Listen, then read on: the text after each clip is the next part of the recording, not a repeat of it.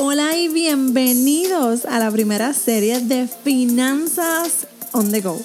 Mi nombre es Meralis Morales, soy de Puerto Rico y te ayudo a través de mi página meralismorales.com a tomar el control de tu dinero, finanzas y presupuesto. Si quieres comenzar a caminar hacia la libertad financiera en un idioma que tú entiendas, te invito a que te suscribas y compartas con tus amigos este podcast. Comencemos con nuestra travesía. Bienvenidos al cuarto episodio de Finanzas on the Go. Muchas gracias por estar aquí. Y en el día de hoy quiero hablarte de lo que son las finanzas y las emociones. Y sí, este, este tema lo cubrí un poquito en la parte de lo que es el blog, así que te invito a que pases por meralismorales.com y eh, me visites allí leas un poquito más porque aquí en este episodio lo quiero, lo le quiero dar otro giro, quiero darle algo más personalizado y, y hablar otras cositas que no cubrí en el, en el blog. Así que te espero por allí. Y antes de comenzar, eh, este episodio, quiero aclarar que no soy especialista de la salud y lo que voy a hablar aquí es solamente basado en mi experiencia personal. Y te cuento cómo pude ir controlando mis emociones para mejorar mis finanzas personales. Y habiendo dicho esto, vamos a comenzar. No todo el, mundo le gusta hablar de sus emociones porque entienden que se pueden sentir un poco vulnerables abriendo una puerta tan sensible como son las emociones. Pueden pensar que alguien se quiere aprovechar de la situación, pero en mi caso quiero contarte lo que ha sido mi experiencia como tal. Yo personalmente pues no le tengo miedo a los que quieran aprovecharse de lo que fue en un pasado mi debilidad porque Creo que de esta manera puedo ayudar a otras personas compartiendo mi experiencia y gente que está pasando por la misma situación que yo. Así que si te sientes identificada, identificado en confianza, me puedes escribir. Y cuando hablamos de emociones y finanzas, yo lo veo como, como el agua y el aceite, que no deben mezclarse. Porque Nuestras emociones suelen provocar que nos comportemos de una forma errática, que luego, luego nos podemos arrepentir y entonces puede ser demasiado tarde. Antes de comenzar a manejar mis finanzas de forma saludable, de forma sabia, yo me desahogaba comprando cosas que realmente no necesitaba, solamente por ir a las tiendas a distraerme, a, dejar de pensar en alguna situación en particular, quizás del trabajo, alguna situación con mi esposo, en fin, cualquier más rato. Sin embargo, la realidad fue otra. Me encontraba en el borde de un abismo con los ojos cerrados y consciente que no los quería abrir. Era una decisión que tenía que tomar y sabía que estaba algo, eh, que estaba ocurriendo algo mal dentro de mí y que personalmente no lo estaba manejando de la manera correcta. Tú sabes, esas vocecitas que queremos callar muchas veces y no queremos escuchar, lo que le dicen lo, el remordimiento de conciencia, eso. Lamentablemente gasté dinero desenfrenadamente. Tomé decisiones, bueno, grandes decisiones, sin pensar o analizar, solo por el furor del momento. Hice cosas también que al día de hoy todavía estoy pagando.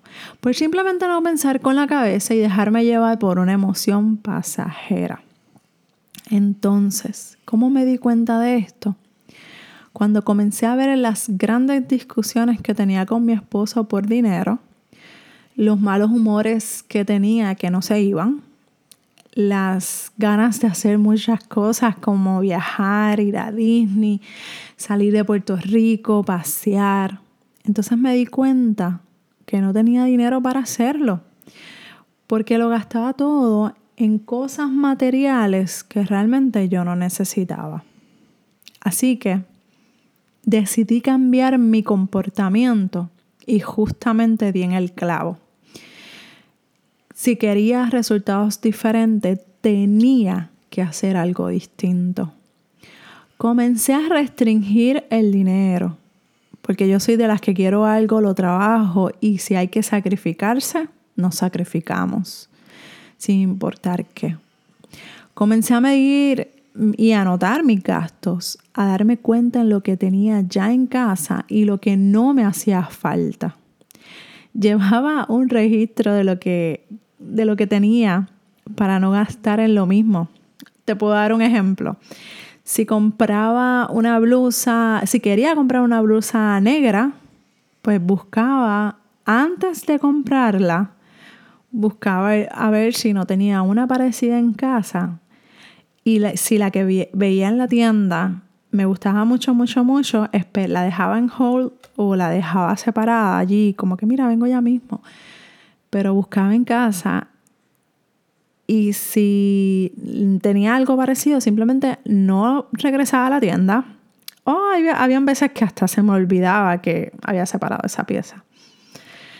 Así que hoy yo te invito a que observes tus comportamientos, a valorar lo que ya tienes y olvidarte de lo que no tienes.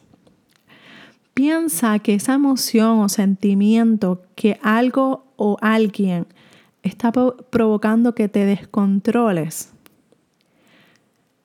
comienza a identificar la situación y comienza a identificar lo que te está provocando esa emoción o ese sentimiento. En el caso de que necesites ayuda, búscala. No tenemos que avergonzarnos de buscar ayuda. Si es algo que entiendes que ya está fuera de tu control y que no te atreves a buscar ayuda, mira, solamente escríbeme entonces, si yo te ayudo a buscar información. Yo conozco gente profesionales de la salud que te pueden ayudar y te pueden dar la mano para seguir adelante. Yo sé que es difícil y esto no es un cliché, porque no, no necesariamente somos las mujeres las que gastamos en tonterías. También hay hombres que gastan y gastan y gastan desmedidamente tratando de llenar un vacío que no, que no se puede llenar, que se llena muchas veces de manera diferente y muchas veces tiene que ver hasta con nuestra vida espiritual. Así que hoy yo te invito a que busques dentro de ti y si necesitas ayuda, búscala. Muchas veces necesitamos a alguien que nos ayude a centralizarnos, a enfocarnos, a volvernos a poner en la brecha. Y si necesitas ayuda espiritual, también búscala, porque yo estoy segura que en lo que tú crees, personalmente yo creo en Dios, te va a dar la mano de seguir adelante y te va a dar el camino correcto para que tú puedas continuar de manera correcta, tomando las decisiones correctas y esto incluye las finanzas personales. Somos hombres y mujeres fuertes que tan pronto nos propongamos salir de algo, vamos a salir y lo logramos. Así que no dudes de ti porque yo voy a ti y estoy segura que vas a tener unas finanzas saludables. Claro, hay que trabajarlas hay que sacrificarse, pero al final vamos a ver la recompensa. Y con esto te dejo. Espero que pienses mucho en este mensaje que de verdad a mí siempre me ha calado bien profundo, porque es un antes y un después. Yo tengo un pasado por el que muchas cosas no me siento muy orgullosa, pero las torno las convierto más bien en algo positivo para enseñar a otros. Así que sigue trabajando para tu futuro porque yo estoy segura que es un futuro brillante. Un abrazo desde Puerto Rico y muchas gracias por estar aquí conmigo. Te veo en la, nos escuchamos en el próximo capítulo de Finanzas on the Go. Cuídate.